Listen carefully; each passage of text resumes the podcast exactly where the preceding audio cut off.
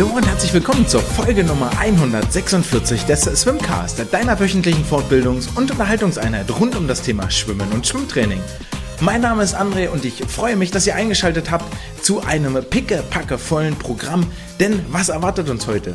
Wir werden natürlich zum einen einen Blick auf das Weltmeisterinnenrennen von Angelina Köhler werfen. Außerdem haben wir drei Gäste heute im Swimcast Poolhäuschen vor Ort. Zum einen den Olympia-Qualifikanten Sven Schwarz, ebenso der WM-Debütant Melvin Imodu und sein auf der großen Bühne bereits erprobter Gegenspieler Lukas Matzerath. Sie alle werden Einblicke in ihre Rennen in Fukuoka geben, was sie dort gelernt haben, was wir von ihnen noch im weiteren Saisonverlauf erwarten können. Und dann widmen wir uns im Weiteren einen kleinen Zwischenfazit dieser Titelkämpfe in der katarischen Hauptstadt. Aber bevor es damit losgeht, möchte ich sagen, dass dieses Hörspiel aus der Kathedrale des Schwimmsports, ihr hört sicherlich den Hall, präsentiert wird von Speedo. Und Speedo unterstützt nicht nur den Swimcast bei all den Dingen, die hier vor und hinter den Kulissen passieren, sondern ist natürlich vor allem Dingen im und am Becken präsent. Drei Medaillen des DSV-Teams sind in Speedo-Anzügen geschwommen worden. Dazu gab es eine Olympia-Quali in einem Speedo-Anzug. Das klingt doch schon mal ziemlich erfolgreich. Von den ganzen zahlreichen internationalen Athleten, die sich dem Team Speedo angeschlossen haben, wie zum Beispiel Adam Peaty oder der neue Weltrekordhalter über die 100 Meter Freistil Pansan Lee, ganz zu schweigen und noch gar nicht gesprochen. Ich selber hatte auch schon das Vergnügen, im Vorjahresmodell des Laser Jammer zum Wettkampf anzutreten. Natürlich war ich nicht so schnell. Weltrekord ist es nicht geworden, aber es standen Zeiten und Ergebnisse auf der Anzeigetafel und Protokoll, die ich zuletzt geschwommen bin, als David Getter noch neu in den Charts war. Also es ist echt eine Weile her in einem Zustand, wo ich behaupten würde, ich war noch deutlich, deutlich fitter. Also das Material hat einen wesentlichen Einfluss auf das, was am Ende im Protokoll steht und all eure Trainerfreunde und Familien sehen lohnt sich sicherlich, dort mal einen Blick reinzuwerfen und äh, das Speedo-Material auszuprobieren. Sprich, Speedo und schnelle Zeiten gehören zusammen wie nasse Haare und Training. Schaut vorbei, guckt euch das Zeug mal an, das ist wirklich ganz gut. Ich würde das nicht erzählen, wenn ich das nicht selber schon erprobt, getestet und meinen Daumen nach oben gehoben hätte. Damit ist äh, genug der Vorrede. Wir steigen ein in die Folge von dieser Woche. Und natürlich, es kann kein anderes Thema geben als die Weltmeisterschaften in Doha. Sonntag, Montag, Dienstag, Mittwoch, Donnerstag, fünf Wettkampftage sind schon vorbei und es waren bereits alle Aktiven mindestens einmal im Wasser, manche auch schon mehrfach und hatten Zeit, sich und ihr Können zu präsentieren und ihre bestmögliche Leistung abzurufen. Und einer von denen, die hier schon im Becken von Doha zweimal unterwegs gewesen sind, ist Sven Schwarz. Und mit ihm hatte ich am äh, heutigen Donnerstag das Vergnügen, mich äh, kurz über seine vergangenen beiden Rennen zu unterhalten. Was dabei rausgekommen ist, das hört ihr jetzt. Ich sage Hallo und herzlich willkommen. Vor kurzem ist er 22 Jahre alt geworden, war, ist letztes Jahr U23 Europameister geworden und hat sich gestern in einem sehr, sehr spannenden Rennen das Ticket für die Olympischen Spiele über die 800 Meter Freistil erschwommen. Ich sage Hallo, Sven Schwarz. Hi. Vielen, vielen Dank, dass du dir die Zeit genommen hast. Wir äh, nehmen heute am Donnerstag auf. Gestern erst war dein 800 Freistilrennen. Morgens stehen die 1500 Meter Freistil an. Also auch nochmal ein richtig langes Programm. Und die Frage, die mir da als erstes in den Kopf schießt, ist, wie war denn gestern Abend noch? Wie war deine Nacht? Wie kurz oder lang war sie? Ähm, also generell hier muss man sagen, vor Ort ähm, sind immer relativ viele Wege mit dem Bus. Also wir sind immer eine halbe Stunde ungefähr im Bus unterwegs. Ähm, die Finals sind immer von 19 Uhr, die dauern auch immer so bis 21 Uhr. Das wurde gestern noch relativ spät. Äh, hatte gestern auch Dopingkontrolle, muss man dazu sagen. Deswegen war der Abend so ein bisschen, hat sich so lang gezogen. Ich glaube, so vor halb eins war ich nicht im Bett. Äh, dann auch so viele Nachrichten bekommen. Und möchte man ja dann auch alle die beantworten und nicht irgendwie noch auf die Frage liegen. Da habe ich gestern noch bekommen. Aber äh, hat heute Morgen äh, konnte ich mal kurz aus dem Wasser rausbleiben, bin ich ins Wasser gegangen, hatte frei und deswegen bin ich mal ein bisschen länger liegen es klingt nach einem erholsamen Vormittag. Wie ist denn deine Gefühlslage gestern gewesen, als du angeschlagen hast und hinter dir auf die Anzeigetafel geguckt hast? Ja, ich war total happy. Also ich habe gar nicht auf die Zeit oder Platzierung von anderen geguckt. Äh, bei mir war von vornherein war mir klar, da muss einfach bei meinem Namen oder höher.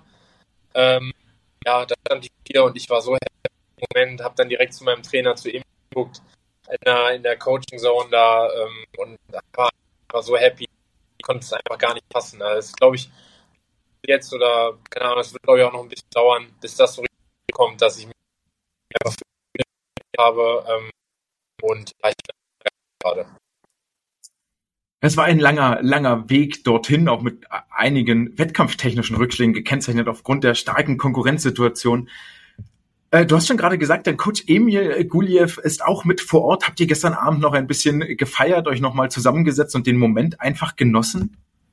Äh, nee, leider. Also wir haben gestern noch zu Abend gegessen, ganz normal. Aber ich glaube, wir waren beide einfach nur irgendwie überwältigt von dem ganzen, was da gestern überhaupt passiert ist. Äh, ich glaube, da hast du richtig, hatte ich gerade schon gesagt, das dauert, glaube ich, auch noch ein bisschen. Ähm, ja, wir waren einfach beide, also direkt danach äh, bin ich dann in gegangen äh, und dann hatte ich ihn auch direkt gesehen und dann war einfach nur, haben uns umarmt und waren einfach beide total happy. Dann war alles, wie gesagt, der Tag so gezogen. Ich glaube, ihm ist auch einfach ein Stein von Herzen gefallen, mir natürlich auch, klar.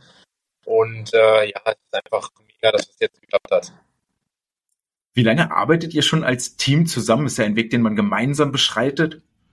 Ja, äh, also in Hannover generell am äh, Olympiastützpunkt bin ich äh, seit ich 14 bin, also 2016. Äh, dann war ich bei äh, Jana Gulieva erst in der Gruppe und Kalle Wind. Äh, das war so die kleinere Gruppe. Dann bin ich zu Carsten Goses gekommen und seit 2019 ähm, bin ich dann bei Emil. Also nach der Jugend-Europameisterschaft in Kasan bin ich dann zu da oder jetzt älteste Gruppe gewechselt, größten und äh, ja, seitdem arbeiten wir kann man eigentlich sagen, jeden Tag zusammen. Und ja, läuft ja äh, echt gut und immer diese Schritte gemacht, äh, immer weiter nach vorne gekommen und ja, das läuft einfach echt gut. Ja, abs absolut. Und das ist auch das, was es so emotional so wahnsinnig wertvoll macht, wenn man dabei zugucken konnte über die vergangenen Jahre, wie du Schritt für Schritt wieder einen Schritt vorwärts gehst, wieder einen Schritt vorwärts gehst. Lass uns ein bisschen über das Rennen sprechen und du wirst mit dem Zitat sicherlich noch ein paar Mal konfrontiert, aber du hast vorher gesagt, über Doha führt der einfachste Weg zu Olympia. War der Weg jetzt einfach in dem Sinne? Ähm, ja, das einfach, das muss man ja auch so in Anführungsstriche setzen. Das hatte ich auch immer gesagt, dass, als ich das gesagt hatte. Natürlich ähm, muss man einfach sagen, es ist der in Anführungsstrichen einfachste Weg, direkt über einen Platz 4 zu nominieren, weil man dann einfach komplett stressfrei keine in dem Sinne Quali mehr über diese Strecke. Also ich bin ja jetzt über 800 Safe dabei, das kann mir keiner. Und da kann jetzt passieren, was will. Die können bei der Staffel, äh, bei der Staffel sage ich, sorry, bei der äh, Quali können drei Leute jetzt unter 47, das ist mir alles herzlich egal. Äh, ich bin dabei.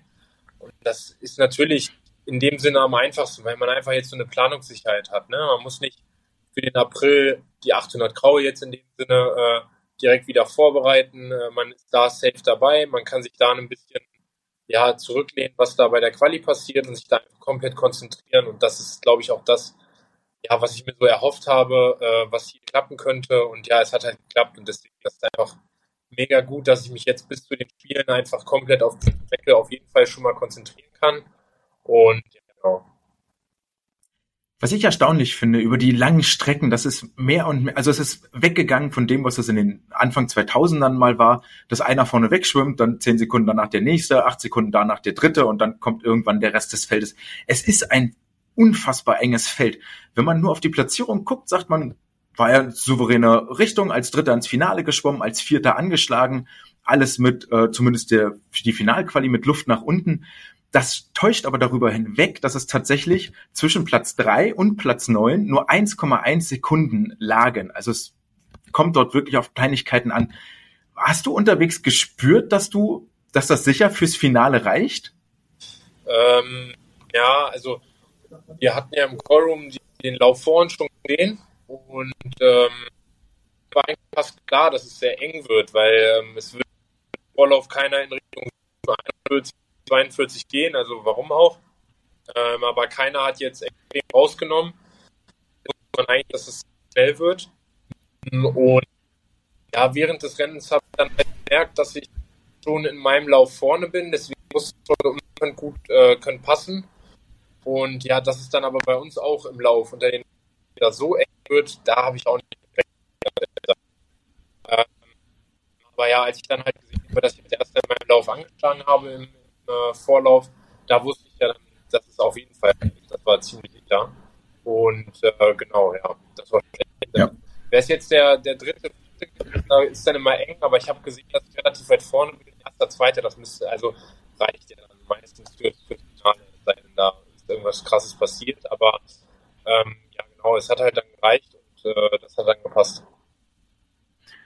Das Finale war nicht minder spannend. Ähm, du bist mit dem Ungarn ähm, Raschkowski Kopf an Kopf geschwommen. Ihr wart doch direkt an den, äh, direkt nebeneinander unterwegs und er ist hinter dir mit 1300 Zurückstand Fünfter geworden.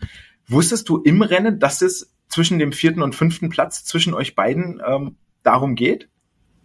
Ähm, nein, also dass äh, auf jeden Fall auf der einen Seite der Paltrinier, auf der anderen Seite der Win ist relativ früh, relativ weit nach vorne geschwommen. Ähm, der Wilson war dann halt, äh, war auch weit vorne mit dabei und dann wusste ich, dass ich so auf ja drei, vier, fünf irgendwie so in der Richtung, weil ich auch nach hinten hatte, dass äh, Mika und äh, äh, der, der Schwede, dass die so ein bisschen abgefallen waren, äh, also etwas. Und ja, dann hatte ich das Gefühl, während des Rennens, muss ich ganz ehrlich sagen, dass ich äh, auf vier bin, weil ich dann in Rasowski so ein Stück abgehängt, so auf so eine, ja, weiß ich, so eine knappe halbe Körperlänge, vielleicht ein bisschen weniger. Und da dachte ich, okay, jetzt, jetzt müsste es relativ, also jetzt geht es noch nach vorne, dass ich dann vielleicht den Winning noch kriege, weil der auch zwischenzeitlich so ein Stück rausgenommen hatte. Aber dass es dann zum Ende so eng würde, das habe ich auch nicht erwartet. Und äh, dann kam die letzten 100, kam dann der Rasowski da noch so angeschossen und da war ich dann einfach nur in diesem, muss das jetzt einfach nach Hause bringen. Das wäre so bitter gewesen, wenn ich da auf Fünfter mit drei, also andersrum, wäre es so bitter gewesen für mich. Und äh, ja, jetzt hat es wirklich einfach mal gereicht. Äh, einfach, manch, manchmal muss man auch einfach Glück haben, ist einfach so. Und äh, das war gestern einfach so ein Tag, wo, wo ich einfach mit Glück auch ein bisschen belohnt wurde. Ich möchte fast sagen, das ist gar kein Glück, sondern das ist erarbeitet. Also ich meine, es hat ja keiner Krampf bekommen. Du warst einfach der Schnellere ja. in dem Moment. Ähm, spielt da Taktik eigentlich noch eine Rolle, wenn das so, so eng zur Sache geht? Oder ist es dann nur noch das Duell Mann gegen Mann, Bahn um Bahn, die Oberhand behalten und äh, als erster oder vorne liegen? Ähm, das äh, in dem Rennen, das hatte ich beim Leben auch besprochen, war einfach, ähm, man wusste, dass so ein, zwei Leute, vor allem der Winnington, über die 200 kommt der ja, äh, dass, dass äh, Paltrinieri, dass die vorne schnell versuchen wegzugehen. Ähm, das ist so typisch von, von Gregorio, dass er versucht, direkt vorne weg auf so einer Außenbahn und das dann irgendwie zu verwalten. Ähm, und da, das ist einfach mein, ähm, das, das glaube ich, gut, äh, wie, wie das, äh, wie ich gestern gemacht hatte. Man muss dann halt einfach versuchen, meiner Meinung nach, mit so einem, sage ich mal, auch entspannten Tempo, also so wenig Aufwand wie möglich zu betreiben, um da den Anschluss nicht zu verlieren. Ähm, die ersten 400, 500 und dann versuchen, sich da so reinzusteigern. Das ist meiner Meinung nach so das, was man da versuchen sollte. Und ja, gestern die ersten 400, die waren ganz gut. Also der Aufwand war nicht so hoch für das Tempo, was wir geschwommen sind.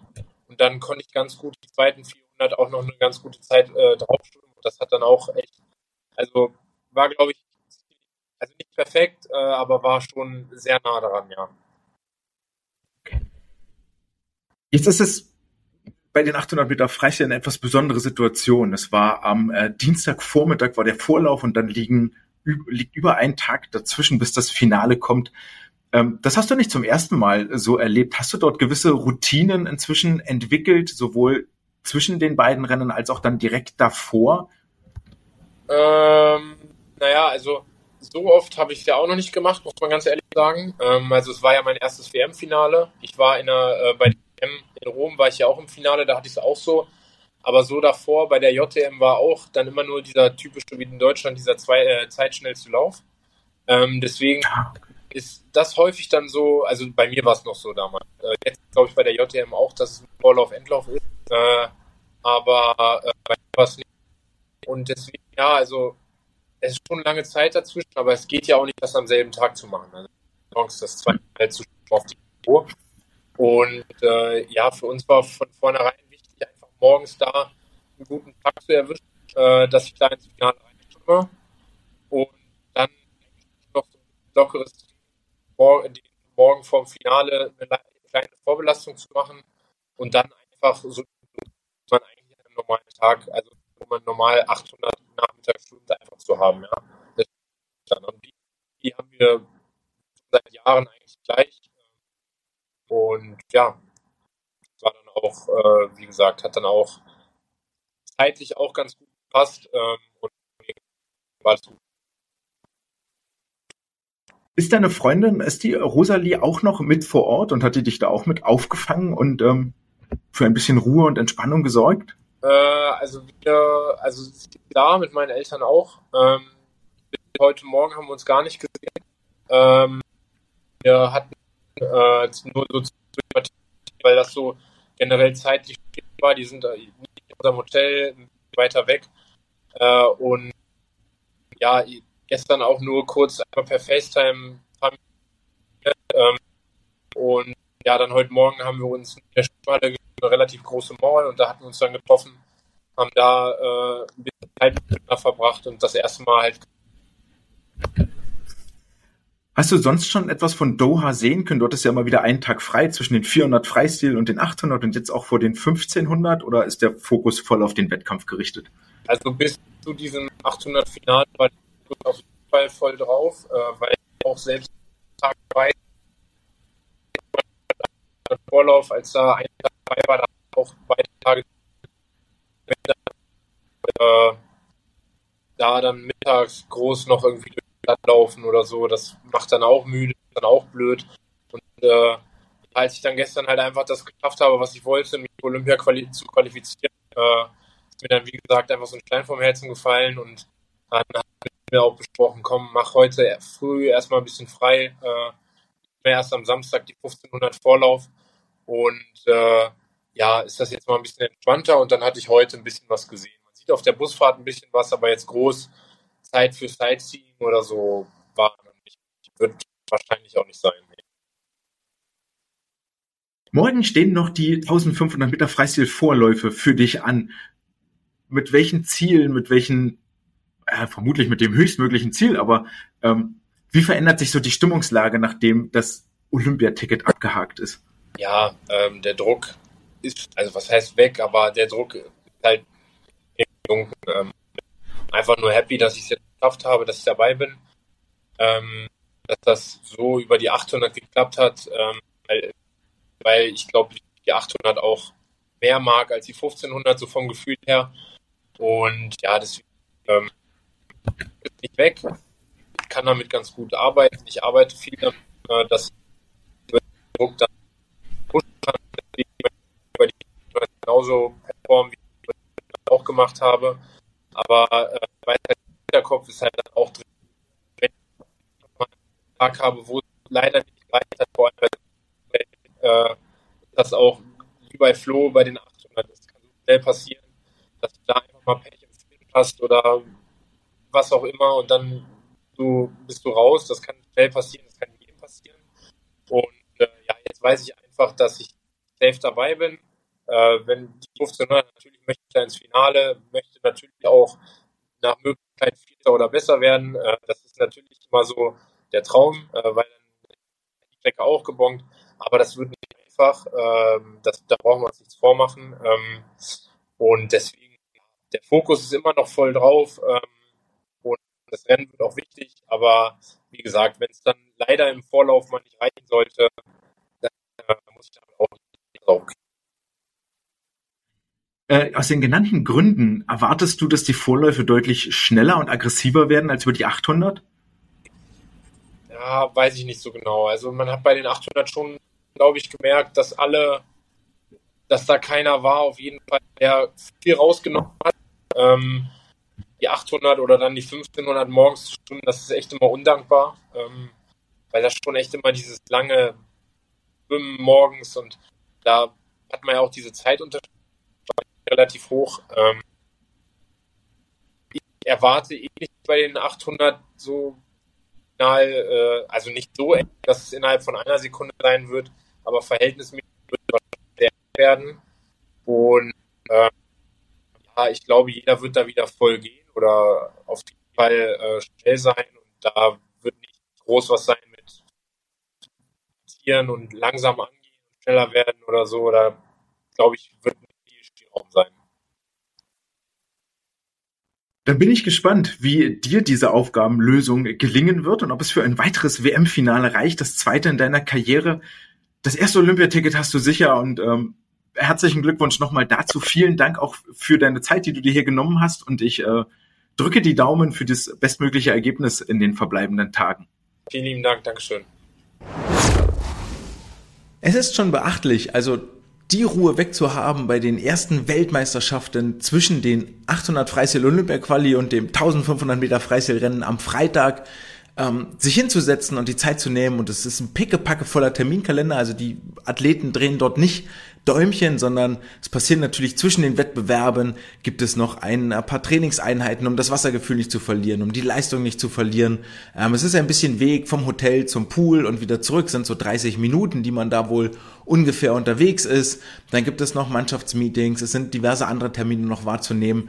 Also da gehört schon ein bisschen was dazu, sich hier die Zeit freizuschaufeln und ich kann gar nicht genug Danke sagen für die Einblicke, die äh, Sven hier in seine Gefühlslage und in seine Wettbewerbe gegeben hat.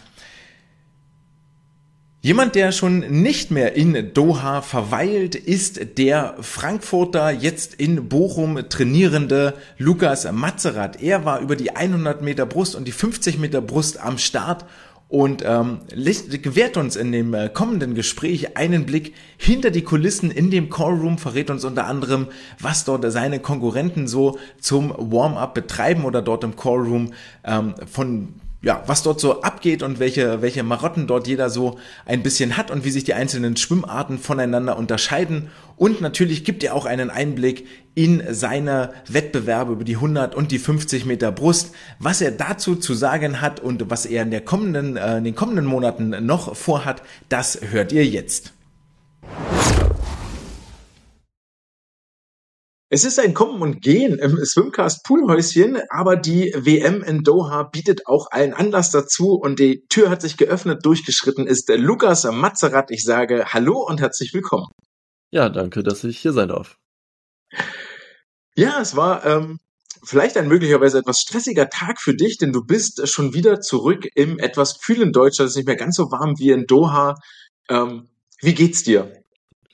Ja, die, die Reise habe ich gut überstanden. Der Flieger war zum Glück nicht so voll. Ich hatte eine äh, Dreierreihe für mich und konnte mich da heute Morgen schön, schön nochmal hinlegen und ein paar Stündchen schlafen. Äh, dementsprechend war die Reise für mich doch, doch relativ entspannt, bis auf das frühe Aufstehen und dann äh, die Ankunft wieder hier im grauen Deutschland. Wann ging der Flieger heute Morgen? Äh, wir wurden im Hotel abgeholt um 4.55 Uhr und der Flieger ging dann um 8.25 Uhr. Oh, das ist, ja, okay, das ist wirklich Nacht, nachtschlafende Zeit. Da haben ja die ganzen anderen Kollegen, die heute noch im ähm, Wettkampfbecken sind oder auch in den kommenden Tagen, haben noch ähm, fröhlich in ihren Betten geschlummert. Wärst du selber auch gerne noch da geblieben für die Atmosphäre, für die Stimmung? Auf jeden Fall. Also ich hätte da gerne noch ein bisschen weiter das äh, deutsche Team supported von den Ständen aus und äh, allein auch für paar, paar Trainingseinheiten in der Sonne wäre es sicher schön gewesen. Also wir hatten ja auch einen Trainingspool, der, der draußen aufgebaut wurde extra. Dementsprechend wäre das fürs Ambiente sicher auch nochmal schön gewesen, da mit dem Rest des Teams die letzten paar Tage auch noch zu Ende zu bringen. Ja. Hm, du warst mit deinem Coach äh, Mark äh, Yasundara da, der wäre bestimmt auch äh, gerne noch vor Ort geblieben. Wie sehen denn jetzt die nächsten Trainingstage aus? Weißt du schon, was er geplant hat? Ja, jetzt erstmal heißt es wieder ruhig reinkommen. Also morgen werde ich äh, tatsächlich mal ausnahmsweise frei haben. Dann am am Samstag dann äh, eine ruhige Session, um wieder reinzukommen, dann mit einem leichten Krafttraining hinten dran, damit es dann ab Montag wieder äh, Knallgas Richtung Quali geht, beziehungsweise dann ja. äh, Richtung Paris. Die Quali hat ja, ah, ich weiß nicht, ob man, ich möchte, möchte kein Adjektiv sagen. Die Quali hat ja wieder eine Bedeutung für dich äh, bekommen. Du warst über die 100 Meter Brust direkt am ersten Wettkampftag ins Wasser und hast dich zuverlässig, möchte ich sagen, über die Vorläufe Halbfinals ins Finale geschwommen und bist dort in 59, 37 äh, auf dem siebten Platz gelandet. Alle drei Zeiten, die du geschwommen bist, waren unter der Olympianorm. dennoch hat es jetzt nicht für die Quali gereicht. Bist du enttäuscht? Also die äh, Zeiten zählen ja tatsächlich auch schon in den April-Zeitraum mit hinein. Das äh, ist uns bei der WM jetzt tatsächlich erst nochmal aufgefallen, dass wir in die DOSB-Statuten da geschaut haben, dass die Zeiten tatsächlich jetzt auch schon Gültigkeit haben. Ähm, natürlich hätte ich gern schon das, das Ticket mit meinem Namen sicher, also unter die Top-4-Platzierung. Äh, dementsprechend war ich da doch, das, das hatte ich mir eigentlich so als Ziel gesetzt und wollte, bin auch mit dem, äh, mit dem Ziel da hingefahren nach Doha. Aber jetzt dann trotzdem mit drei soliden Zeiten da unter der Norm geblieben zu sein, das ist, denke ich mal, äh, damit kann ich gut weiterarbeiten. Das ist spannend, sind tatsächlich Breaking News. Das war mir auch nicht klar, dass der Zeitraum jetzt schon, jetzt schon mit reinzählt. Ähm, was glaubst du, warum hat das noch nicht gereicht? Also du wärst ja, du hast eine Bestzeit von 58,74, die hätte für Platz 4 gereicht, ähm, aber sechs Zehntel langsamer. Warum? Woran liegt das? Ja, ich, ich denke, ich war einfach so ein bisschen zu sehr äh, auf die, auf, zu sehr ergebnisorientiert in dem Rennen. Also ich hatte mir vorher auch schon ein bisschen die Medaillenchancen das Ganze ausgemalt, nachdem ich da auch ja in Fukuoka ja leider äh, knapp hinten dran angeschlagen habe und die Medaille verpasst habe. Äh, da hätte ich mich mehr wirklich auf die, auf meine Stärken, auf die, die Zeit einfach konzentrieren sollen, mir mit, äh, ein Zeitziel vornehmen sollen.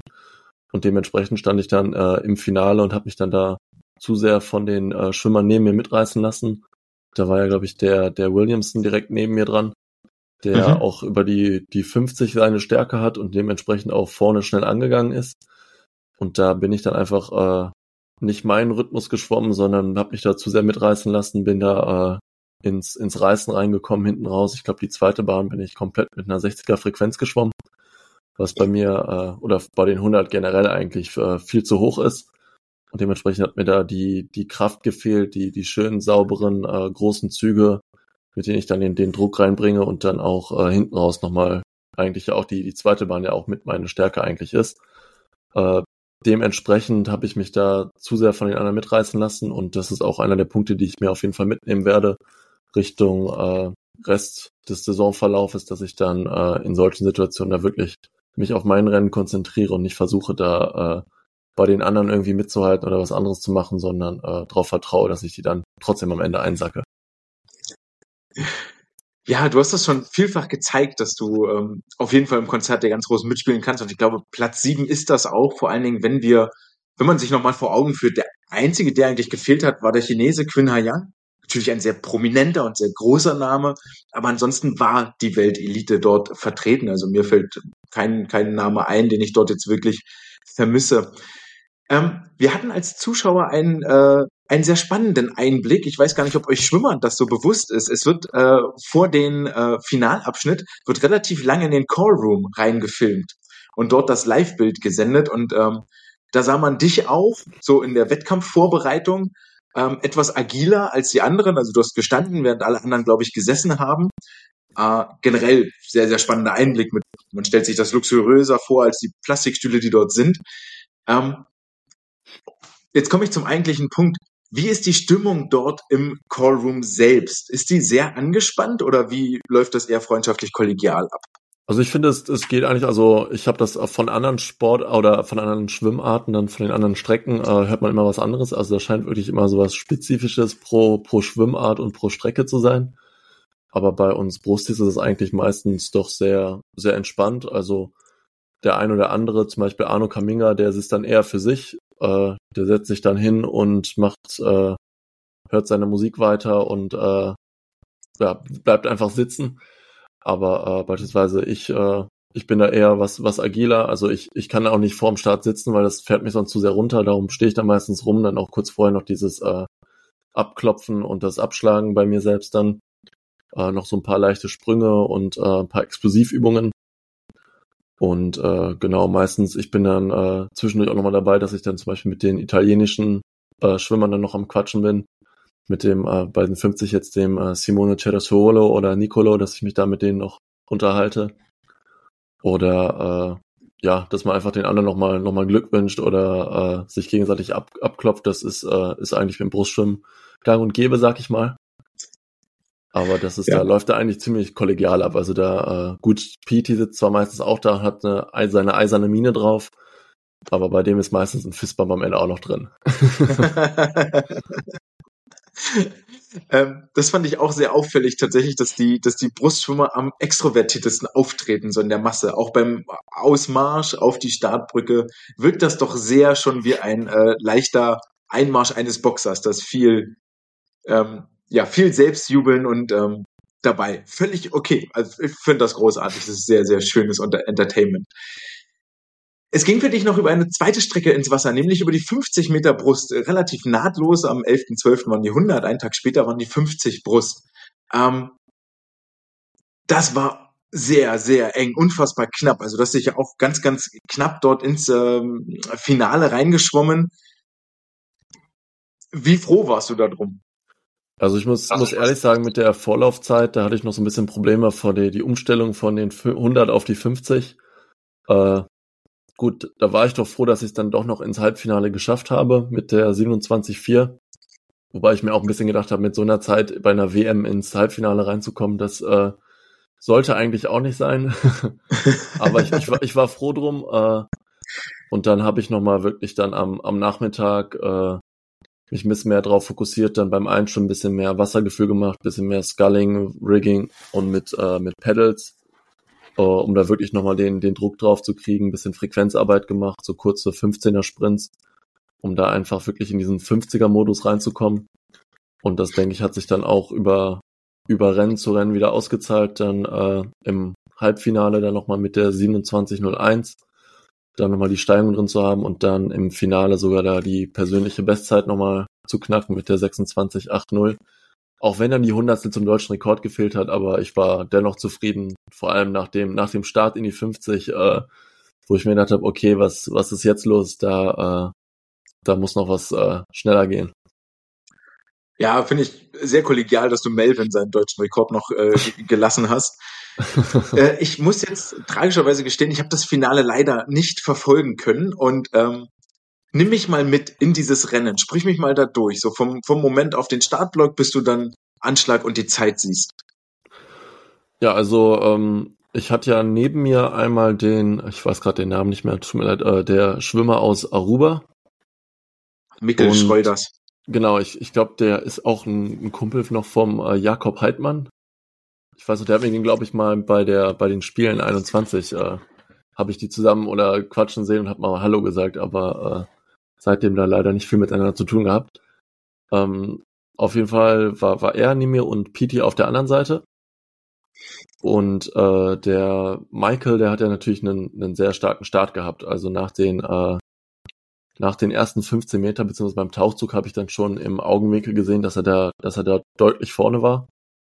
Äh, davon habe ich mich aber dann dies, diesmal nicht beeinflussen lassen sondern bin da auf meine, meine Zugfrequenz, meine äh, großen Züge gegangen und äh, bin dann Stück für Stück immer, immer näher dran, weiter vorne und dann äh, am Ende eingeholt.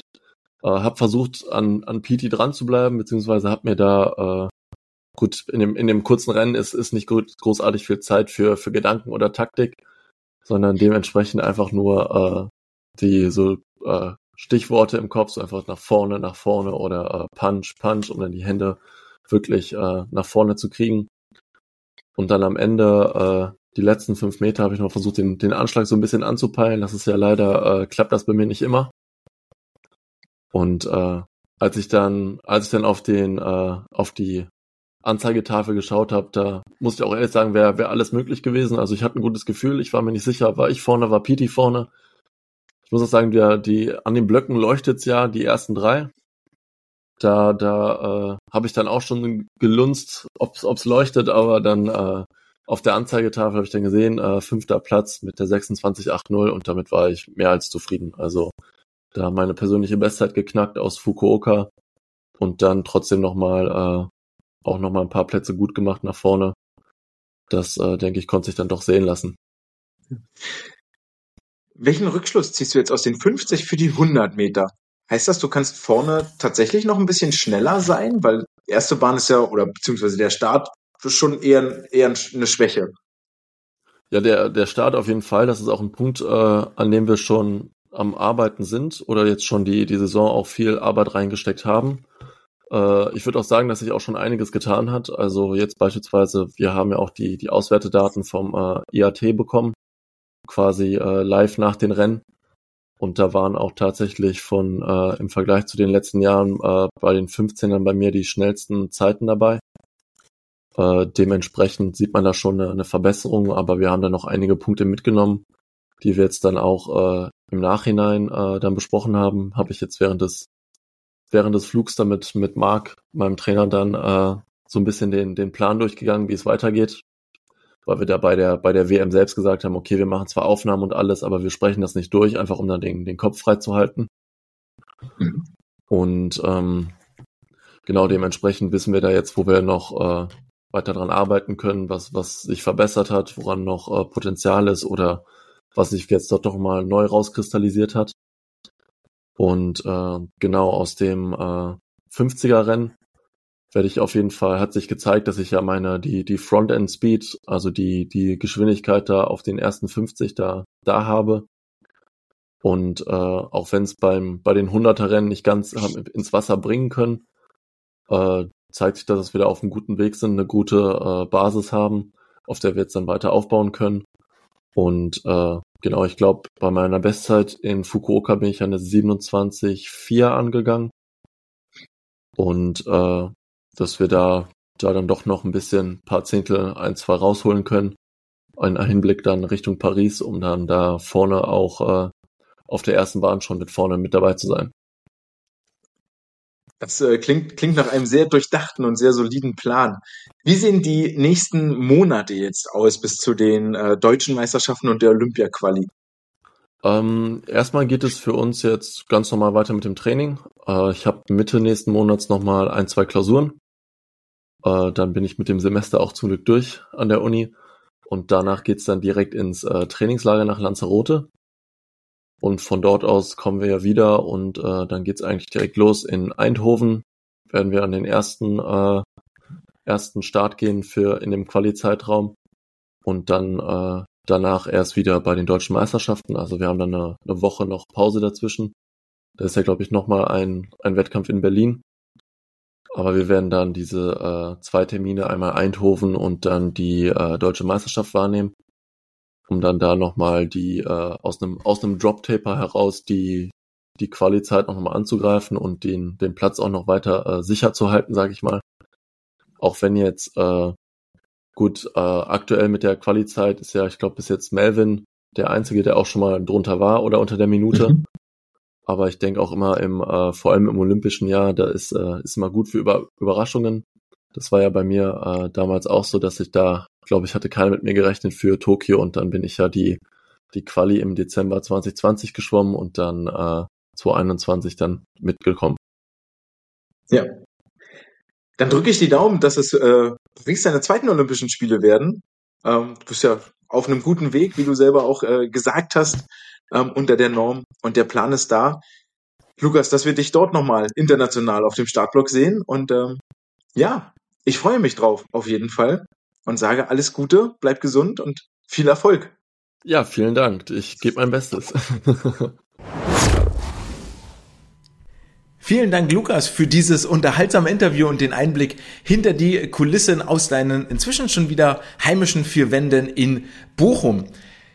Ebenfalls wieder zu Hause angekommen ist sein brustschwimmender Konterpart Melvin Imodu, der sich jetzt, der jetzt hier Platz nimmt im Swimcast Poolhaus und äh, Einblicke gibt in seine ersten Weltmeisterschaften, die auch beantwortet die Frage, welches Fazit er für diese WM auf eine Postkarte schreiben würde, die er dann an seine Eltern oder an seine Freunde verschicken würde und unter anderem auch darüber spricht, wie es war, ohne seinen Hauptcoach, ohne Jörg Hoffmann in Doha anzutreten.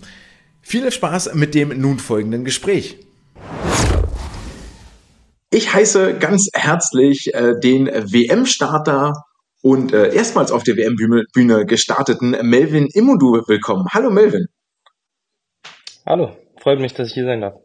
Jetzt habe ich gerade gesagt, du bist das erste Mal auf der Weltbühne ähm, gestartet, beziehungsweise auf der WM-Bühne, ist richtig, aber du warst schon beim Weltcup in Berlin und Athen mit den Big Guns unterwegs. Da waren ja auch schon reichlich Star Power vertreten. Wie unterschiedlich war jetzt diese Weltmeisterschaft zu den Weltcups? Ja, es ist dann doch schon nochmal was anderes, äh, bei einem, bei der WM zu starten, vor allem im Semifinale dann äh, zu stehen. Ähm, es ist schon nochmal ein anderes Feeling. Es ist schon zu vergleichen mit einem Weltcup, aber es ist schon nochmal eine Stufe mehr, würde ich sagen. Was steigert sich da?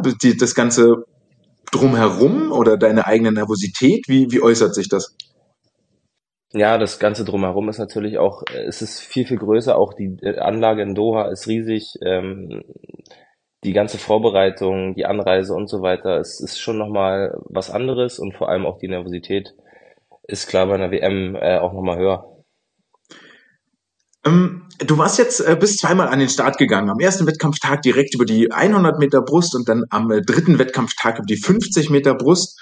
Und während ähm, alle anderen oder der Großteil des Teams jetzt noch in Doha verweilt, bist du schon wieder zurück in Potsdam. Wärst du lieber noch da geblieben, um die Atmosphäre zu genießen und dich dran zu gewöhnen? Klar, es ist cool. Ähm, es wäre cool gewesen, nochmal da äh, zu bleiben, aber man muss auch sagen, dass es jetzt noch nicht der absolute Höhepunkt des Jahres ist. Ähm, das heißt, das Training geht nochmal weiter und ähm, es muss weiter gearbeitet werden. Klar wäre es cool gewesen, nochmal da zu bleiben und nochmal ein bisschen das Feeling mitzunehmen, aber ich bin jetzt auch nicht böse drum, ähm, dass ich jetzt zwischen abreisen musste. Ähm, wie gesagt, das Training muss ja weitergehen. Bevor wir gleich zu deinen Rennen kommen, auch über die möchte ich natürlich mit dir sprechen. Wie geht denn das Training jetzt weiter? Wie sehen die, die nächsten Tage oder Wochen aus?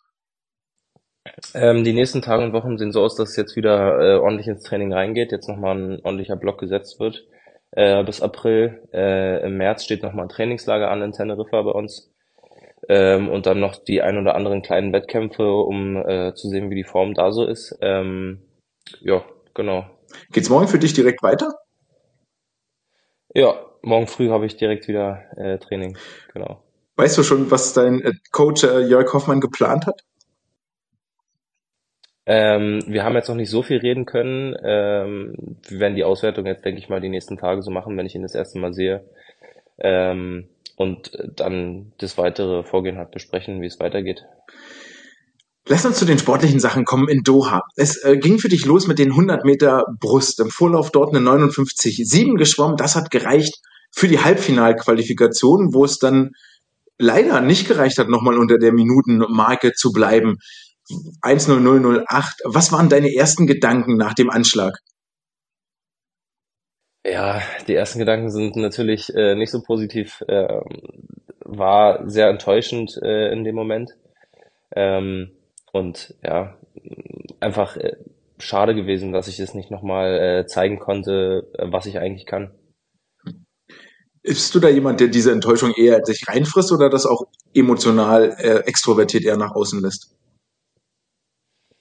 Äh, es kommt drauf an. Ähm, ich brauche in der Situation meistens erstmal meine Ruhe ähm, und erstmal runterzukommen äh, und erstmal darüber nachzudenken, was überhaupt jetzt gerade passiert ist und was überhaupt, woran es gelegen haben könnte und so weiter. Ähm, ja, aber am nächsten Tag ist es auch schon wieder vergessen, würde ich nicht sagen, aber schon wieder so, dass ich ähm, das annehmen kann und daraus lernen kann auf jeden Fall. Hattest du zwischendrin Kontakt nach den 100 Brust mit, mit Jörg in Potsdam, mit deinem Heimtrainer, der dich ja sicherlich besser kennt als die Trainer, die dort vor Ort mit waren? Ja, also wir haben äh, hin und her geschrieben. Die Internetverbindung war leider in dem Moment nicht so gut, dass wir äh, sprechen konnten. Äh, aber wir haben auf jeden Fall geschrieben und äh, das so teilweise ausgewertet, sage ich mal. Ähm, ja, wie gesagt, das wird die nächsten Tage jetzt nochmal genau ausgewertet und dann geht's weiter. Wie war das für dich, ohne, ohne dein, dein Hauptcoach dort vor Ort zu sein? Ähm, also ich fand es jetzt eigentlich gar nicht so schlimm. Klar wäre es cool gewesen, jetzt äh, vor allem auch bei meiner ersten WM äh, nochmal den eigenen Coach dabei zu haben, um irgendwie auch nochmal eine äh, andere Art von Sicherheit zu haben auch.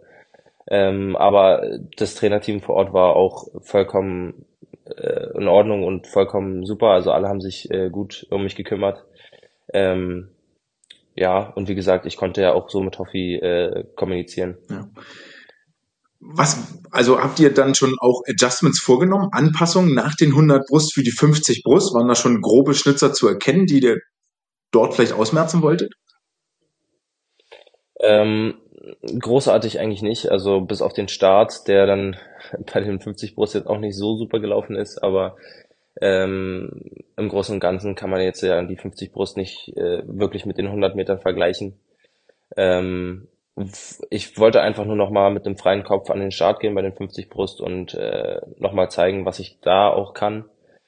Ähm, genau, und es lief im Vorlauf ja einigermaßen gut. Also ich bin zufrieden mit der Vorlaufzeit. Äh, Im Finale war es dann halt wieder ärgerlich, vor allem äh, so knapp äh, am Finale vorbeigekommen zu sein. Ja, aber was will man machen? Es ist, wie es ist.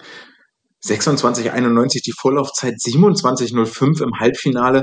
Du hattest im Vorlauf, so fand ich, einen extrem, extrem schnellen Vorlauf. Ähm, merkt man das auf den 50 Brust auch, dass das sehr, sehr schnell ist? Ähm, ja, also ich habe schon gemerkt, dass es ganz gut, äh, ganz gut läuft. Ähm, ich wusste auch, dass ich äh, auf jeden Fall unter 27 schwimmen kann, auch schon im Vorlauf. Ähm, ja, aber äh, dann im Semifinale ähm, zu merken oder man, man merkt es nicht wirklich, dass es jetzt äh, die zwei Zehntel langsamer sind oder was es dann im Endeffekt war. Die merkt man dann nicht wirklich, man sieht es dann halt, wenn man die Zeit oben an der Tafel sieht. Ja. Du warst jetzt zweimal im Halbfinale langsamer als im Vorlauf. Ähm, hast du eine Erklärung, warum das so war? Ähm, also meiner Meinung nach liegt es auf jeden Fall daran, dass ähm, man sich an solche Wettkämpfe einfach auch erstmal gewöhnen muss. Ähm, ich bin noch nie wirklich in so, solchen Wettkämpfen gestartet, außer jetzt Weltcup, aber wie gesagt, das ist nicht wirklich zu vergleichen. Ähm, und das ist schon nochmal eine andere Art von Druck, wenn man dann äh, da in einem Semifinale bei der WM steht. Ähm, und ja, da kommt es dann halt wirklich darauf an, dass man äh, nervenstark ist und nicht äh, zu viel will und äh, dadurch das Rennen dann verreist. Ähm, und das habe ich mir auf jeden Fall mitgenommen äh, von der WM äh, und werde es in Zukunft auf jeden Fall besser machen.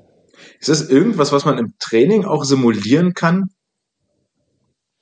Das ist meiner Meinung nach sehr schwierig, das im Training äh, zu simulieren. Es kommt halt dann darauf an, dass man da wirklich die Ruhe bewahrt und äh, sich auf seine Technik verlässt und ja, wie gesagt, einfach ähm, nicht nicht zu viel nicht zu viel will und äh, das ist wie gesagt ja im Training einfach schwer zu realisieren, das das so zu so zu üben. Mhm.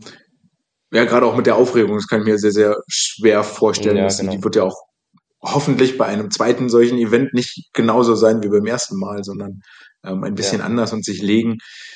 Du hast sicherlich dann auch das Finale über die 50 Meter Brust verfolgt, wo dein äh, Brustpartner Lukas Mazerat unterwegs war ähm, und deinen deutschen Rekord nur um eine Hundertstel verfehlt hat. Hast du jetzt ein bisschen Angst? Äh, Angst würde ich nicht sagen. Ähm, ich bin mir ziemlich sicher, dass ich noch schneller schwimmen kann. Ähm, und äh, ja, das hat sich auch im Training die letzten äh, Monate auf jeden Fall auch abge abgezeichnet. Ähm, Angst würde ich nicht sagen. Äh, ich habe ein bisschen gezittert, als ich da oben saß, muss ich schon ehrlich zugeben, aber Angst ist da, ist da eher nicht dabei. Du warst jetzt in Doha. Ich nehme an, du warst vorher noch nicht in Doha oder in Katar gewesen. Hattest du Zeit, dir auch außerhalb mal etwas anzugucken und dort unterwegs zu sein? Ähm, ja, ich hatte ein, zwei Tage ein bisschen, ein bisschen spazieren gegangen, an die eine oder andere Mall angeguckt. Aber das war's dann auch. Also großartig viel habe ich nicht gesehen. Ähm, aber es ist schon eine beeindruckende, beeindruckende Stadt auf jeden Fall. Ja. Hast du ein kleines Souvenir mitgebracht für zu Hause? Äh, wir haben alle vom, äh, ja, von, vom DSV oder von, von den Verantwortlichen vor Ort ähm, einen kleinen Kühlschrankmagneten bekommen von der Veranstaltung ja, das ist auch das Einzige, was ich da mitgenommen habe. Ja gut, klein, klein, aber fein. Wie lautet jetzt, der Abstand ist noch nicht wahnsinnig groß zu den Wettbewerben, aber wie würde dein Fazit jetzt lauten, wenn du das auf so eine kleine Postkarte schreiben würdest nach Hause oder an deine Freunde? Äh, mein Fazit äh, lautet ganz kurz und knapp, es war auf jeden Fall eine Lehre. Okay, ja. Ja. Ja, sehr, also, glaube ich. Ja. Wie geht's jetzt für dich weiter mit den deutschen Meisterschaften im April? Was sind da deine Ziele? Äh, bei den deutschen Meisterschaften ist auf jeden Fall Ziel, unter äh, Olympianorm zu schwimmen. Eventuell auch schon äh, bei den Quali-Wettkämpfen davor. Wir werden Eindhoven äh, davor schwimmen. Ja, und äh, ich denke, das sieht bis jetzt auch im Training ganz gut aus. Wird man dich dort auch noch mal über die 50 und die 200 Brust sehen oder ist der Fokus voll auf den 100?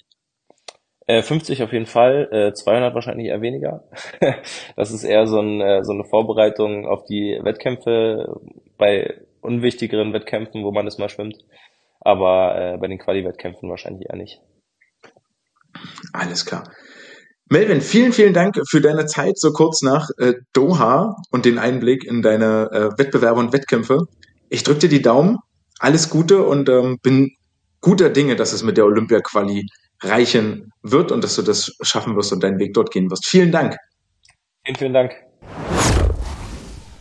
Lieber Melvin, vielen Dank nochmal, dass du trotz der nicht ganz so positiv wie erhofft verlaufenden WM dir die Zeit genommen hast, hier Rede und Antwort zu stehen und einen Einblick zu geben in dein Seelenleben, was das was das so mit einem Leistungssportler macht, wenn es dann vielleicht mal nicht ganz so gut läuft. Aber ich bin guter Dinge, dass du die richtigen Lehren aus den Erfahrungen hier in Doha ziehen wirst und dann im April dich für die Olympiade in Paris qualifizieren wirst.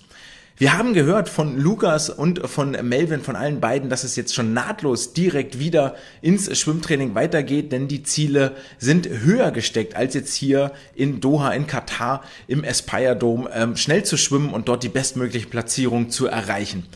Nichtsdestotrotz, zahlreiche DSV-Athleten sind noch vor Ort, also sieben Aktive sind noch in Doha geblieben und die hatten schon einige Starts hinter sich, auf die wir jetzt in den kommenden Minuten einen Blick werfen werden.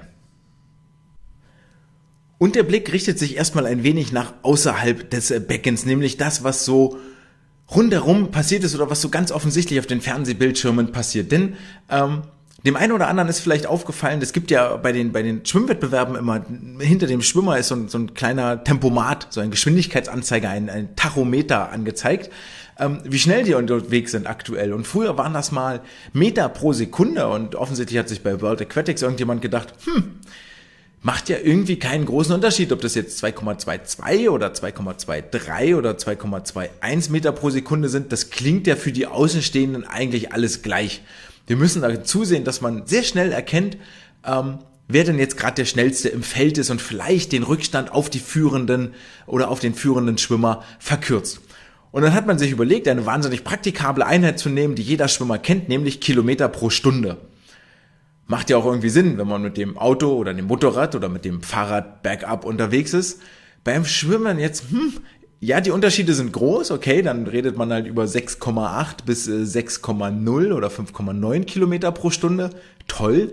Leider schwimmen sie aber keine Stunde, sondern in der Regel so 30 Sekunden bis 8 Minuten, weshalb ich vielleicht mal den Raum werfe und möglicherweise hat jemand einen Hebel von euch da draußen. Wie sieht's denn aus mit Meter pro Minute?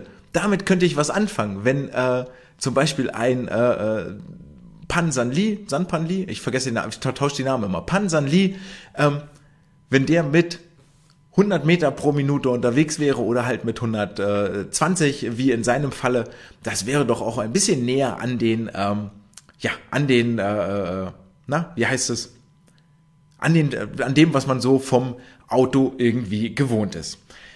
Und dann gibt es noch eine zweite ganz wundervolle Beobachtung, weil ähm, gerade im Vorfeld dieser Weltmeisterschaften war ja viel, das Geschrei möchte ich jetzt nicht sagen, aber war schon viel Bohey darum, oh, Rechte liegen bei ARD und ZDF, beide werden das aber nicht zeigen, es wird keinen Livestream geben und ähm, jetzt weiß man ja gar nicht, wo man das gucken soll. Ey Leute, willkommen im 21. Jahrhundert und wir haben 2024. Das lineare Fernsehen, ARD und ZDF ist auf dem absteigenden Ast. Ja, man erreicht da viele Leute, ich verstehe das total. Aber ich glaube, eine, eine Weltmeisterin Angelina Köhler ist auch so, so durchaus ähm, bekannt geworden und hat ein Gesicht bekommen, viel toller ist aber, dass es auf eurovisionsport.com einen Online-Stream gibt, der einfach alle Wettbewerbe zeigt. Nicht nur die deutschen Rennen, sondern alle, alle. Und das nicht in englischem Kommentar oder französischem, sondern sogar mit deutschem Live-Kommentar. Und sorry, für viel mehr kann ich jetzt echt nicht mehr verlangen. Und wer ein bisschen genauer hingehört hat, der hat auch erkannt, wem die Stimme gehört. Das ist nämlich eine durchaus bekannte Stimme, die man schon häufiger auch in der Berliner SSE gehört hat. Ganz zuletzt im Oktober zum Weltcup. Es ist nämlich Maybrit Kott, die dort am Mikrofon sitzt und ihre Expertise zum Besten gibt. Und das ist mir ehrlich gesagt auch allemal lieber, wenn dort eine Maybrit sitzt, die eine deutsche Meisterschaft kommentiert, die einen Weltcup kommentiert, ähm, live in der Schwimmhalle dort vor Ort ist und sich auch über das Jahr hinweg mit dem Schwimmsport auseinandersetzt, als wenn das ein ARD oder ZDF-Moderator macht, der sich vielleicht zwei Wochen vorher mal ein paar Zeitungsartikel durchliest und mit Bernd Berghahn spricht und daneben sitzt ein Experte, der irgendwann seine gute Zeit in den 90ern hatte und ähm, ja, von Geschichten von damals erzählt und eigentlich heute gar nicht mehr so richtig am Puls ist. Also, in meinen Augen hervorragendes Produkt, funktioniert großartig, der Stream, klappt alles, alles super. Ähm, viel mehr kann man dann eigentlich nicht verlangen. Außerdem war es für die deutschen Schwimmer dort vor Ort in Doha auch ein kleines Familienfest. Ähm, Angie hat erzählt, dass ihre äh, Familie vor Ort war, also zumindest ihr Papa war dort vor Ort und hat ihren WM-Triumph live verfolgen können. Ähm, die Familie Gose, auch hier glaube ich, äh, der Papa ist äh, live mit vor Ort und durfte von Isabel die beiden Bronzemedaillen vom Zuschauerrang mit bejubeln. Und auch Sven hat ja erzählt, dass seine Familie ebenfalls mit vor Ort ist und die durfte sich über eine Olympia-Qualifikation freuen. Also die Deutschen werden durchaus von den Rängen auch lautstark unterstützt und erfahren hier reichlich Zuspruch. Völlig zu Recht auch, denn wenn wir auf die Leistungen gucken und wir gehen damit ein wenig rüber in den sportlichen Bereich, jeder Finalstart, und das ist die aller, aller wichtigste Erkenntnis. Wir haben zwar ein kleines Team dabei, das aber echt leistungsstark ist, das wirklich eine schlagkräftige Truppe ist, das ähm, nicht nur da ist und im Vorlauf startet, sondern hier einen Fußabdruck hinterlassen möchte. Und wenn wir in die Ergebnisliste gucken, dann sehen wir, wenn wir durchblättern, jeder Finalstart endete mit einer Qualifikationszeit, die für die Olympischen Spiele reichen würde. Das war für Lukas und Sven, für Lukas über die 400 Freistil der Fall, für Angie über die 100 Delfin, für Isa über die 400 Freistil, für Lukas Mazerat über die 100 Meter Brust, gleichfalls für Lukas Mertens und Raphael Miroslav über die 200 Freistil, Isas 1500 Freistil, Svens 800 Meter Freistil und dann kommt da bestimmt noch das eine oder andere Finale in den kommenden Tagen mit dazu. Wer also davon spricht, dass diese WM vielleicht gar nicht so hoch besetzt ist oder so groß besetzt ist, der hat einen sehr, sehr eingeschränkten Blick. Und das führt uns direkt zum Highlight der vergangenen Woche, nämlich zu Angelina Köhlers Weltmeisterrennen. Diese 100 Meter Delfin, die hier am 13. am 13. Februar war doch hoffentlich, nee, war am 12. Februar die am 12. Februar 2024 über die Bühne gegangen sind, werden noch sehr, sehr lange im deutschen Schwimmgedächtnis verbleiben. Ich glaube, darauf können wir uns alle einigen. Und zwar aus wahnsinnig, wahnsinnig vielen Aspekten. Nicht nur, weil Angie hier den ersten WM-Titel einer deutschen Schwimmerin seit dem Jahr 2009 geholt hat. Also seit 15 Jahren stand keine Deutsche mehr ganz oben auf dem Podest. Das ist, das ist abgefahren lang generell den ersten Weltmeistertitel seit 2019, seit Florian Wellbrock geholt hat, sondern auch mit allem, was damit so einherging. Und ähm, ich möchte fast sagen, wenn es das Jahr ähnlich weiter erfolgreich verläuft, dann könnte das einer der Wendepunkte im deutschen Schwimmsport und zwar zum Positiven gewesen sein. Kommen wir erstmal zum Sportlichen und dann gehen wir ein wenig in das, äh, untermauern wir diese Aussage mit mehr oder unterfüttern sie noch etwas mehr. Die 100 Meter Delfin von Angie waren ähm, atemberaubend, waren wirklich fantastisch. Im Vorlauf schon eine 56,41 geschwommen, damit sage und schreibe sechs Zehntel unter ihrem deutschen Rekord geblieben, den sie ja erst im vergangenen Jahr bei der WM in Fukuoka aufgestellt hatte. Das, der ist nicht alt. Also der ist neun Monate, acht Monate alt. Der hat, der hat noch nicht mal angefangen, Staub anzusetzen. Ja, der ist quasi, wenn man so einen kleinen Pokal hat, dann ist äh, die Gravur gerade beendet worden und dann äh, muss schon wieder von vorne angefangen werden. 56, 41, eine 26,5 vorne weg, eine 29,9 drauf und die Swimcast-Hörerinnen und Hörer werden nicht überrascht sein, denn wir haben in der vergangenen Woche über Angies Ergebnisse in der Vorwoche gesprochen. Also ist jetzt roundabout zwei Wochen her. Wer da gerade keinen Kalender zur Hand hat, zur Hand hat, muss also ähm, Anfang Februar gewesen sein. Dort war sie schon in Berlin unter ferner liefen, gar nicht weit weg, also weit weg vom Scheinwerferlicht, eine 57,34 geschwommen und hat da schon angedeutet, hm, da geht ja mal richtig was. Und da habe ich schon predicted, dass sie wohl unter der 57 Sekunden Marke schwimmen wird. Und das ist hier auch passiert. Ich habe mir da nach diesem Vorlauf aufgeschrieben, deutscher Rekord, Ausrufezeichen, unfassbar, eventuell unklug, Fragezeichen, wäre es nicht smart, vielleicht Kräfte zu sparen. Denn schon in dem Moment war sie so weit vor der Konkurrenz, also Körperlängen, wir reden hier über Körperlängen, gegen ähm, eine Louise Hansen war mit ihr auf dem Startblock, eine Claire Curzon war mit ihr auf dem Startblock und in der Konkurrenz, also gegen Konkurrenz von Weltniveau. Und da macht das vielleicht Sinn, gerade nach den Erfahrungen der Kurzbahn-EM in Ottopeni, vielleicht ein bisschen Kräfte zu sparen und nicht am Anfang schon alles rauszuballern, nur weil sich's gerade so gut anfühlt. Muss man vielleicht lernen, habe ich gedacht. Und dann kam das Halbfinale am Abend. 56-11. Nochmal drei Zehntel weggeschwommen vom alten Rekord. Also innerhalb eines Dreivierteljahres gut fast eine Sekunde schneller geworden. Das sind Welten. Das sind Quantensprünge. Das spottet jeder Beschreibung, der man das hier irgendwie geben kann. Wer irgendwie was mit Schwimmen am Hut hatte, der kann einschätzen, wie unfassbar viel eine Sekunde auf 100 Metern ist. Das ist eine Verbesserung von roundabout 2%. In der Regel geht man davon aus, dass sich Sportler, wenn sie sich sehr, sehr gut entwickeln und wirklich noch Potenzial haben, sprich so bei 16, 17, 15 Jahre alt sind, dass sie so Entwicklungsraten von 2 bis 3% zeigen und nicht, wenn sie 23 Jahre alt sind und schon eine EM-Goldmedaille haben und äh, Stammkandidatinnen in WM-Finals sind. Naja, das reichte fürs Finale, dort 56, 28 die Goldmedaille um den Hals gehangen. Angelina Köhler ist Weltmeisterin geworden wir alle haben sicherlich die Bilder und die Videos gesehen, wie sie auf der ersten Bahn mithält und dann ihre Stärke kennt auf der zweiten Bahn, selber im Pressegespräch eine, einen Tag später auch sagte, ey, nach der Wende ging es eigentlich bloß noch darum, alles klar, das ist meine Stärke, jetzt muss ich, Zitat, richtig asseln und das Ding an die Wand bringen, um hier meine Lorbeeren einzufahren und einzuschwimmen. Und all diese Emotionen, die dann beim Zielanschlag aus ihr rausgebrochen sind, die waren, die sind Gold wert. Die sind absolutes Gold wert. Und das zeigt so viel, wie viel Arbeit da drin steckt, auch was für ein emotionaler Mensch sie ist. Ist nicht jeder so nah am Wasser gebaut, das ist auch völlig okay. Ähm, aber aus einer Presseperspektive gesprochen, es liefert einfach die viel besseren Bilder.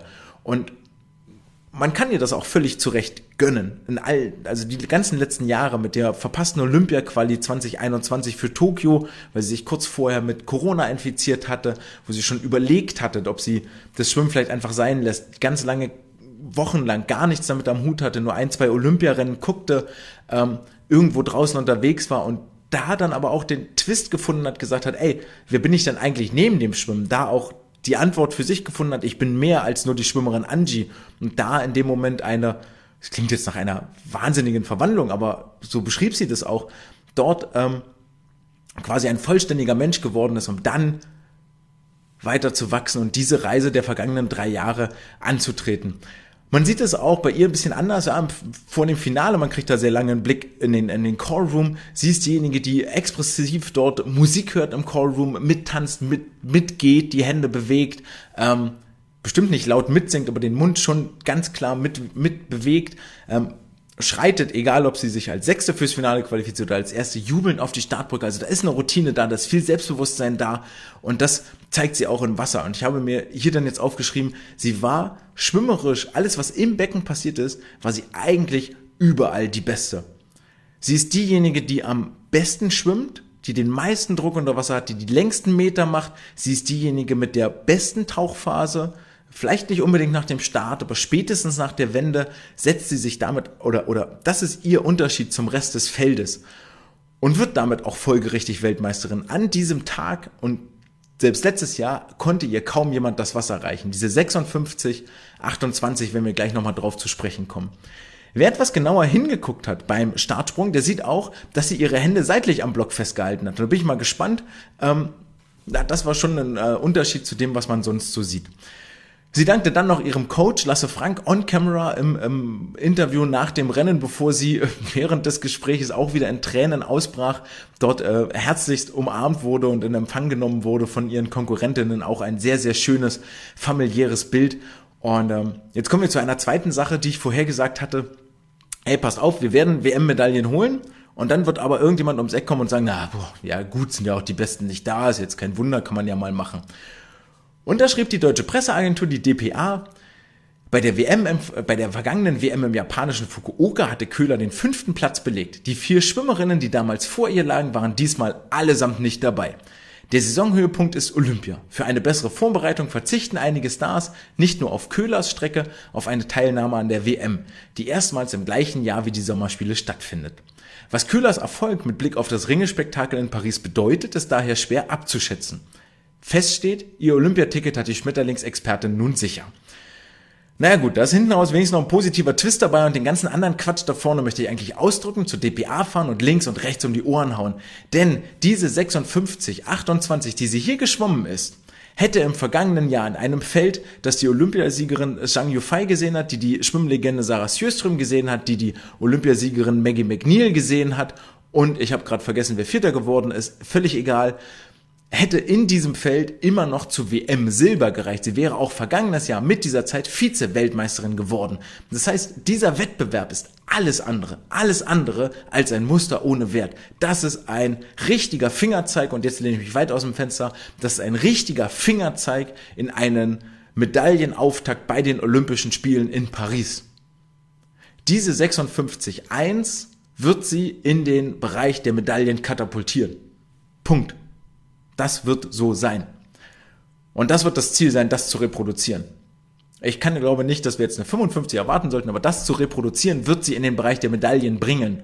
Und das ist für den DSV so, so, so viel wert, für das gesamte Schwimmen und für Angie persönlich überhaupt sowieso.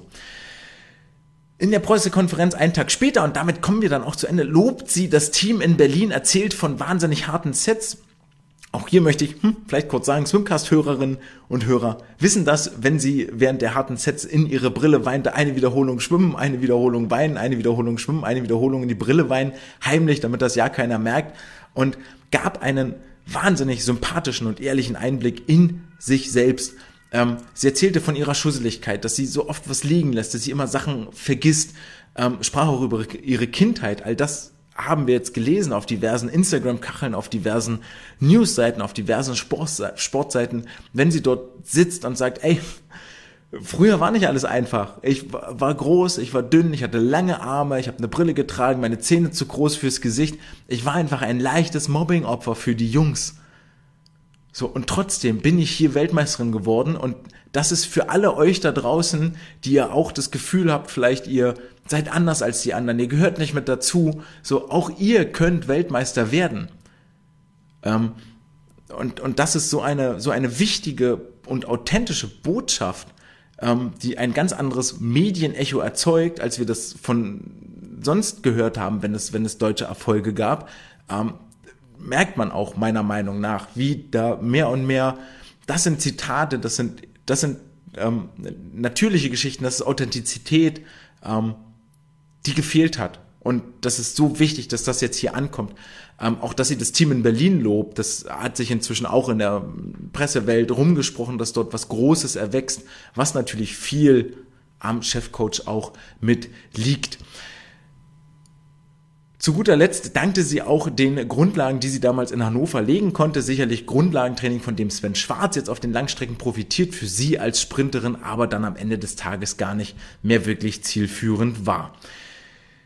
Angelina Köhler ist Weltmeisterin geworden über die 100 Meter Delfin hier in Doha. Mit Sicherheit das Wettkampf-Highlight des deutschen Teams in der vergangenen Woche. Egal, was da jetzt noch kommt. Ähm, ja, vielleicht nicht ganz egal, was da jetzt noch kommt. Da kann ich mir schon, wenn noch ein zweiter Weltmeistertitel kommt, dann ist das absolut auch ein Highlight. Ein absolutes Highlight, gar keine Frage.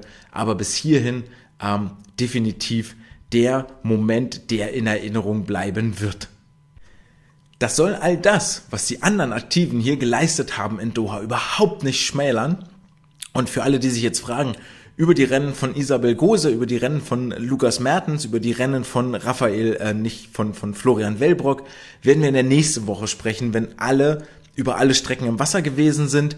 Ähm, da möchte ich wirklich noch abwarten, gerade im Falle von, von Florian, was über die 1500 noch passiert, auch gerade in Isas Falle, was dort jetzt noch über die ähm, 1500, ja doch, die 1500 fehlen noch, über die 1500 Meter passiert.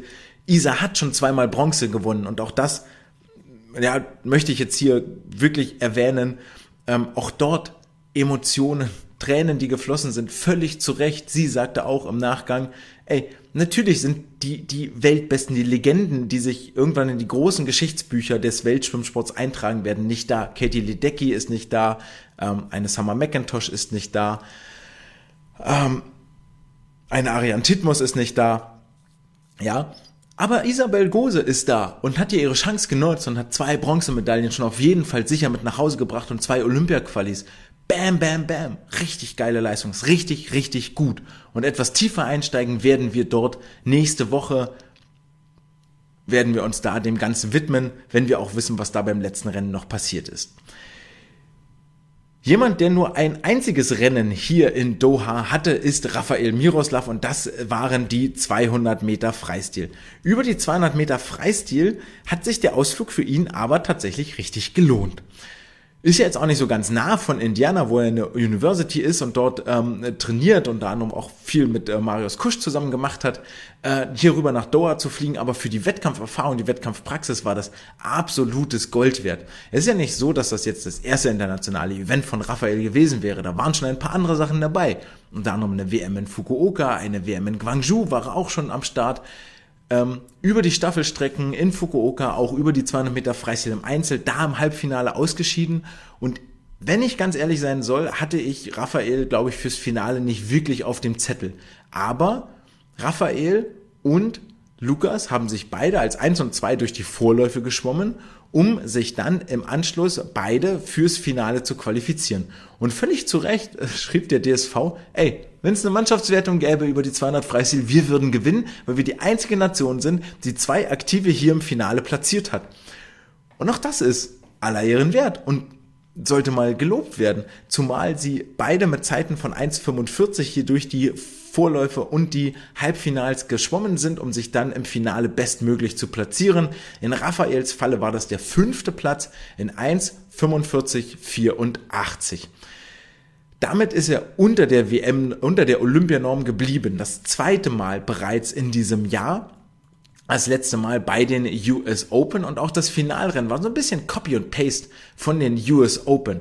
Er ging sehr, sehr schnell vorne weg, lag auf Platz 3 nach 100 Metern, 51,03 Sekunden und jetzt sind es aber nicht die US Open, sondern eine Weltmeisterschaft. Da passiert auf der zweiten Rennhälfte auch bei der Konkurrenz noch etwas. Dann zieht unter anderem noch ein Lukas Mertens an ihm vorbei und es schwimmt auch noch eine Danas Rapsis an ihm vorbei, der das erste Mal überhaupt internationales Edelmetall gewinnt, der Litauer. Für Raphael aber ja eine ganz wesentliche Erkenntnis, die er auch nachher ähm, selbst noch geäußert hat. Er sagt, Punkt eins: ich kann mit den ganz Großen mitspielen und ich kann sie ärgern und ich kann hier mein, mein, meine Marke setzen. Und Punkt Nummer zwei, ich habe es das erste Mal geschafft, in ein Einzelfinale bei einer WM vorzuschwimmen und hier auch eine gewichtige Rolle zu spielen. Nicht etwa er hat nichts falsch gemacht in diesem Finale. Ist mutig vorweg, hält bis zum Schluss dagegen. Ist nicht so, dass er dort auseinanderfällt und die anderen kampflos vorbeiziehen lassen muss, sondern ähm, da stimmt noch wahnsinnig viel. Gute hohe Wasserlage, die Schultern sind immer oben, langer, kräftiger Druck. Er überdreht auch nicht auf den ersten 100 Metern, also eine zu hohe Frequenz, dass er dort Energie verpulvert. Das war ein wirklich sehr, sehr erwachsenes, kontrolliertes Rennen, das nicht nur Hoffnung macht Richtung Olympia, sondern vor allen Dingen viel, viel Hoffnung macht für eine erfolgreiche 4x200 Meter Freistilstaffel in Paris bei den Männern. Also diese 1,45,84 von Raphael, wirklich ein herausragendes Ding. Und wie wir gerade bei Lukas schon im Interview gelernt haben, könnte es sein, wenn jetzt keiner mehr schneller ist im anschließenden Qualifikationszeitraum, dass auch diese Zeit schon reicht für die Qualifikation für Paris. Herzlichen Glückwunsch nach Indiana. Kommen wir damit zum letzten Sportler, den wir heute noch beleuchten wollen, und das ist Ole Braunschweig von der SG Neukölln. Er war bis jetzt nur einmal im Wasser. Er hat noch einen zweiten Start offen über die 50 Meter Rücken die, glaube ich, im Moment eher der Fokus sind. Zumindest legt das die EM-Bronzemedaille nahe, dass er dort viel eher seine Stärke hat als über die doppelte Distanz. Aber die 50 Rücken sind nun mal leider nicht olympisch, sondern nur die 100 Meter Rücken. Und das eigentlich nicht nur einmal, sondern sogar zweimal, weil der schnellste männliche Rückenschwimmer wird noch zusätzlich den Start in der Lagenstaffel bekommen. Also auf dieser Strecke lastet etwas mehr Druck als einfach nur, ich will mich für die Spiele qualifizieren, sondern ähm, ich darf auf jeden Fall bis zum Ende der, der Schwimmwettbewerbe dabei bleiben, weil die am letzten Tag stattfinden. Und ähm, egal, selbst wenn keiner die Norm schafft, wenn ich der schnellste Rückenschwimmer bin, bin ich trotzdem dabei. Leider ist Ole aktuell so leistungstechnisch ein bisschen das Sorgenkind, ehrlich gesagt. Letztes Jahr in Fukuoka war er ja noch krank gewesen und hat gesagt, boah, ständig verschnupft, sah man auch an den Leistungen, sind immer kontinuierlich so ein bisschen bergab gegangen. Ähm, was mir aber Bauchschmerzen bereitet, ist, dass er damals in Fukuoka zum Vorlauf über die 100 Meter Rücken, da war er noch fit, da war er noch gesund und ähm, ist jetzt hier im Vorlauf über die 100 Meter Rücken aber langsamer geschwommen, als er das letztes Jahr in Fukuoka war. Dieses Jahr eine 54,10 und ich glaube letztes Jahr war es eine hohe 53, hohe mittlere 53 und was 53,7 sowas den Dreh. Und das ist auch schon relativ viel. Also das ist schon, schon deutlich für so einen Vorlauf. Seine Bestzeit ist eine 53,5. Und was mich noch viel mehr ein bisschen irritiert, ist, dass die erste Bahn echt ganz gut ist. 26,0 ist okay. Dann aber eine 28,1 drauf. Das ist mir am Ende des Tages zu langsam und nicht schnell genug, um mir wirklich in der Weltspitze mitzuschwimmen. Das reicht für Platz 12, damit kommt er ins Halbfinale, schwimmt dort etwas schneller, 53,89, belegt am Ende den 11. Platz. Jetzt kann man sagen, ey, elfter Platz in der Welt, alles gut, alles supi. Jetzt möchte ich beim Rückenschwimmer dann aber doch einmal zumindest die Joker-Karte spielen und sagen, na ja, aber die Besten sind ja auch irgendwie nicht dabei. Und wenn ich meine mit die Besten sind nicht dabei, dann meine ich äh, unter anderem einen Ryosuke Irie, dann meine ich unter anderem einen Ryan Murphy, der hier nicht mitschwimmt und dann habe ich bestimmt noch einen Amerikaner vergessen, der auch nicht mit am Start gewesen ist. Also da sind durchaus noch starke und namhafte Konkurrenten dabei, die bei Olympia da sein werden. Und wer weiß, ob die äh, Russen, in, in, namentlich Kliment Kolesnikov oder Evgeny Rilov, nicht vielleicht doch auch wieder mitmachen dürfen, ungerechtfertigterweise. Woran liegt es also? Die zweite Bahn seit Jahren ein Thema, habe ich schon gesagt, und ich glaube, der Fehler liegt dort vor allen Dingen schon auf der ersten Bahn. Für mich muss Ole auf der ersten Bahn zu viel investieren, um die 25-7 im Halbfinale angehen zu können. Dann reicht es auch wieder nur für eine 28-1 hinten raus, also 2,4 Sekunden langsamer. Und da ist er dann tatsächlich einer derjenigen, der die am meisten Zeit auf der Rückbahn verlieren. So die meisten schwanken so bei anderthalb bis maximal zwei Sekunden. Das ist hier ein Apostolo Christo, der mit 2,5 mal noch dabei ist.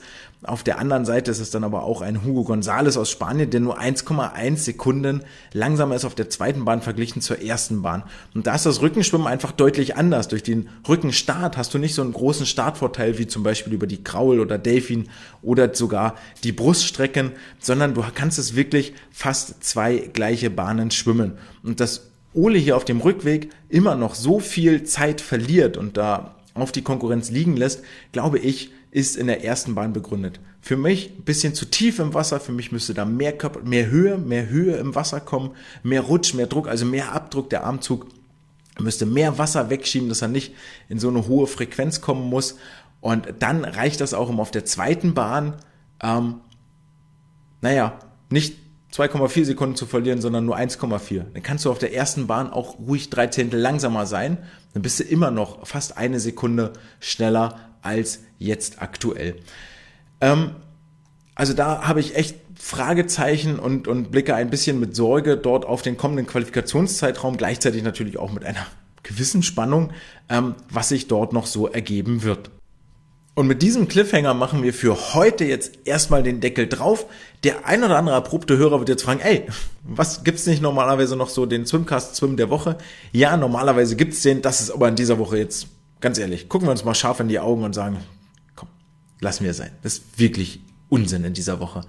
Ähm, ich möchte keinen hervorheben. Es waren so viele herausragende Leistungen dabei in äh, Doha Das möchte ich nicht tun, weil es mir bei dem Swimcast Swim der Woche auch nicht ausschließlich darum geht, die beste Leistung der vergangenen Woche hervorzuheben, sondern eine hervorzuheben, die mir wirklich, wo ich sage, okay, da, das war wirklich überraschend. Also da, dann nehmen wir auch was mit für die Zukunft und das ist, guck mal hier hin, das ist euch vielleicht untergegangen und diese Leistung sehe ich in dieser Woche ehrlich gesagt nicht. Das waren alles sehr gute Leistungen, über die hinlänglich berichtet worden ist, die wir jetzt auch hier besprochen haben und die wir auch nächste Woche nochmal besprechen werden.